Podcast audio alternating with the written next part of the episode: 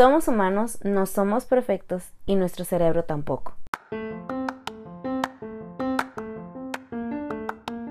Bienvenidos a Somos Humanos, un podcast donde podremos conocernos mejor, cuestionarnos por qué pensamos, sentimos y actuamos como lo hacemos y qué podemos hacer para vivir un poquito más conscientes y así poder ser nuestra mejor versión día a día. Mi nombre es Marcela Mercado, soy psicóloga y creo firmemente en que trabajar en nosotros mismos es nuestra responsabilidad y sin duda la mejor inversión que podemos hacer en nuestra vida, por nosotros mismos, nuestros seres más cercanos y el mundo en general. Bienvenidos. El sábado hice una dinámica en las historias de Instagram de Somos Humanos. Si no la hiciste o no te enteraste, te pongo en contexto. Primero los hice pensar en una persona, después les puse una situación que era te quedaste de ver con esa persona y han pasado 20 minutos y no te contesta. ¿Qué es lo primero que piensas? Bueno, hay una explicación a eso que pensaste y aquí te vas a enterar. Desde que nacemos vamos codificando el mundo para poder entenderlo. Vamos clasificando, dándole sentido a las cosas y después en automático sabemos que la mesa es mesa, que el fuego quema o que caerse duele. Y una vez lo aprendemos, lo llevamos por el resto de nuestra vida si es que no lo volvemos a cuestionar. Y voy a repetir esto porque será clave después. Lo llevamos por el resto de nuestra vida si es que no lo volvemos a cuestionar. A esa capacidad de procesar información a partir de lo que percibimos, las experiencias que vivimos y las características de esa cosa o situación en especial se le llama cognición. Y pues como ya sabemos, somos humanos, no somos perfectos y cometemos errores. Y la cognición también comete errores y se le llama distorsiones cognitivas.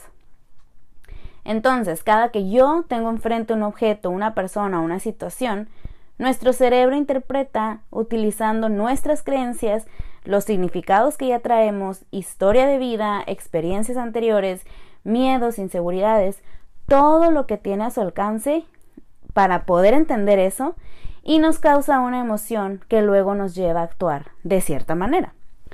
Cuando hay una distorsión cognitiva, normalmente nos causa emociones desagradables como enojo, preocupación, enfado, hartazgo, que nos lleva a tomar malas decisiones o poco sanas. Tomando el ejemplo de la dinámica, si te has quedado de ver con esa persona que pensaste y han pasado 20 minutos y no te contesta, con lo que ya sabes de esa persona, probablemente has pensado algo como, ya me dejó plantada. De seguro se le olvidó que nos íbamos a ver, o se quedó dormido o dormida. No, hombre, le vale la vida, es súper impuntual.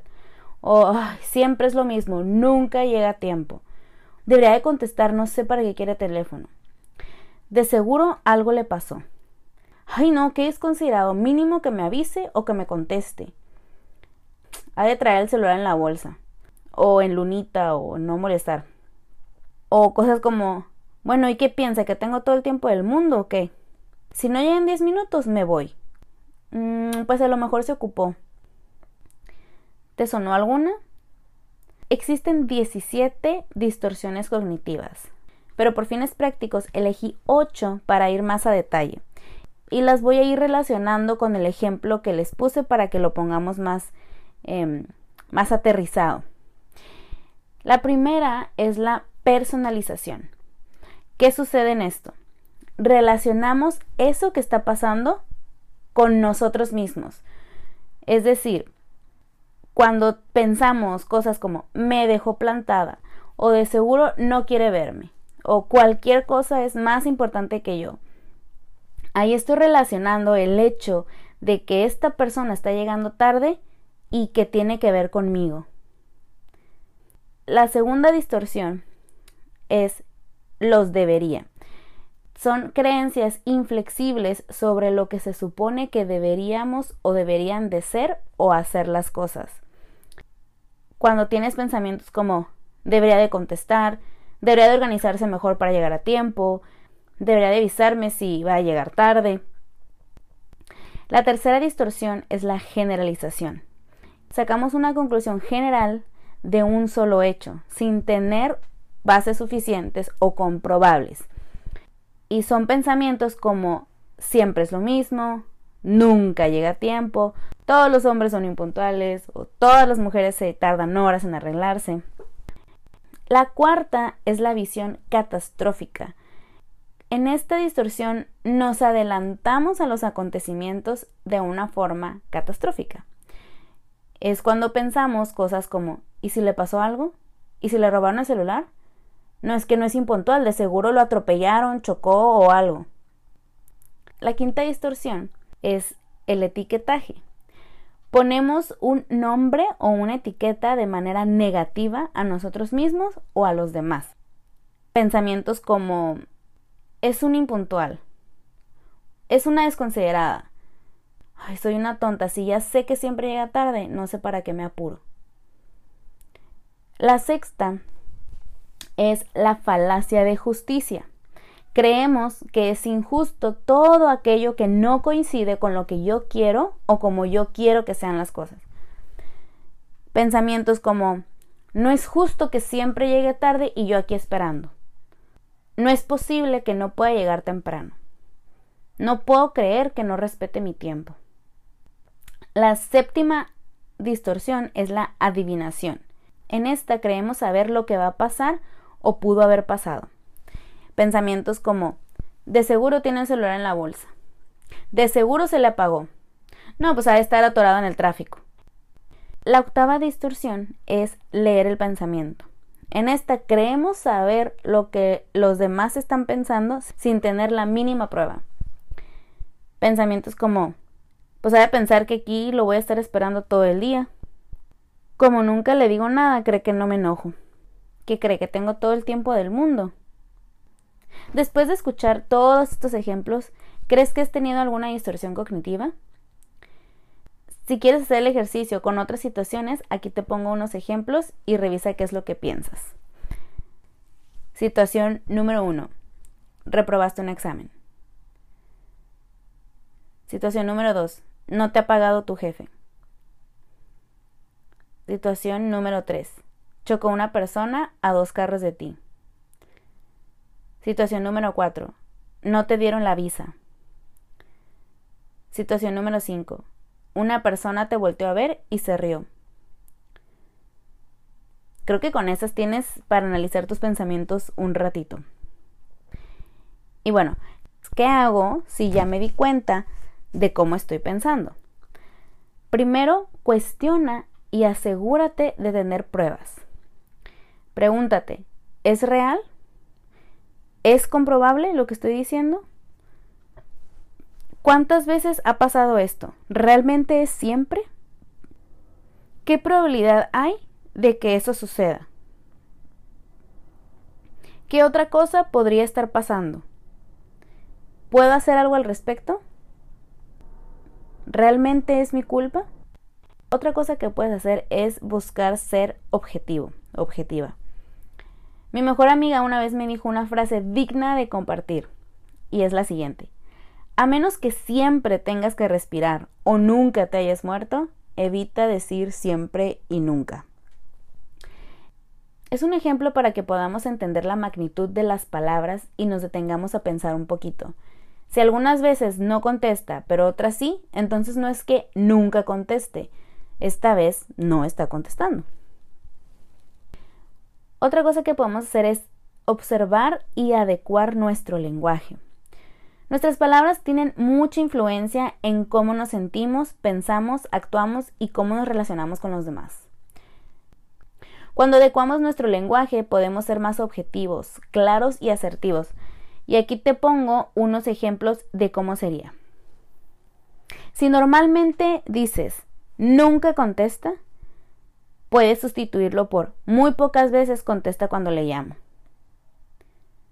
Si normalmente dices siempre llega tarde, puedes sustituirlo por la mayoría de las veces llega tarde. Si normalmente dices debería avisarme, puedes sustituirlo por me gustaría que me avisara. Si normalmente dices, no es justo que me haga esperar, puedes sustituirlo por, me molesta que me haga esperar. Si no has escuchado el episodio de Hablando se entiende la gente, te lo recomiendo muchísimo. Ahí hablo sobre lo que es la comunicación asertiva, las barreras de la comunicación y estrategias para mejorar tu comunicación. Estoy segura que te puede servir. Todas estas distorsiones cognitivas pueden dañar nuestras relaciones personales, nuestra toma de decisiones, nuestra autoestima, emociones y vida en general. Porque ya saben, todo en exceso es malo. Ojo, no significa que si tú has pensado de esa manera, quiere decir que estás súper mal. Porque pues de alguna manera tenemos que pensar y sentir, ¿no? Ni modo que no. Pero recuerda que nuestro cerebro se ayuda de lo que ya aprendió, lo que ya conoce, lo que es frecuente para poder interpretar lo que tienes enfrente. Tampoco se trata de que ahora en adelante digas, no, pues es que es mi cerebro, no soy yo. Como te decía al principio, eso lo vas a llevar toda tu vida a menos que lo cuestiones y aprendas una nueva versión de la situación. Y es ahí donde entras tú, cuando empiezas a cuestionarte y asegurar de tener pruebas, a buscar ser objetiva y a observar y adecuar tu lenguaje. Si te has dado cuenta que generalmente tomas las cosas muy personales, que normalmente estás tratando de cumplir expectativas de otros o que otros cumplan tus expectativas que es más frecuente que veas lo negativo de las situaciones, si sientes que tu autoestima es baja o que tienes problemas con las personas que te rodean, te recomiendo ampliamente ir a terapia psicológica. Así como vamos al médico cuando nos duele algo del cuerpo, cuando nos duelen las emociones, vamos al psicólogo. Y no, no estás loca, no estás loco. Al contrario, eres muy consciente al detectar que algo no anda bien e inteligente al pedir ayuda a quien realmente te puede ayudar. Porque no va a terapia quien tiene problemas. Problemas los tenemos todos. Va a terapia quien quiere solucionarlos. Porque trabajar en ti mismo es la mejor inversión que puedes hacer, por ti y por los que te rodean. Si te gustó este episodio o crees que le puede servir a alguien, compártelo y siéntete libre de escucharlo cuantas veces quieras. Somos Humanos también está en Facebook e Instagram. Si todavía no lo sigues, hazlo para que estés pendiente de los nuevos episodios y no te pierdas las actividades que voy a estar subiendo y demás contenido. Muchas gracias por acompañarme en este inicio de temporada. Si es la primera vez que escuchas Somos Humanos, te doy la bienvenida y te invito a que revises los episodios de la primera temporada porque sé que te pueden servir. Si has escuchado algunos episodios o no te has perdido ninguno, muchas gracias por estar aquí de regreso.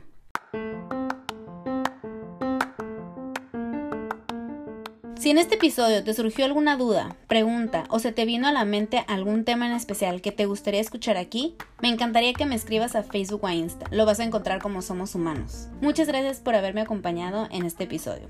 Hasta el próximo.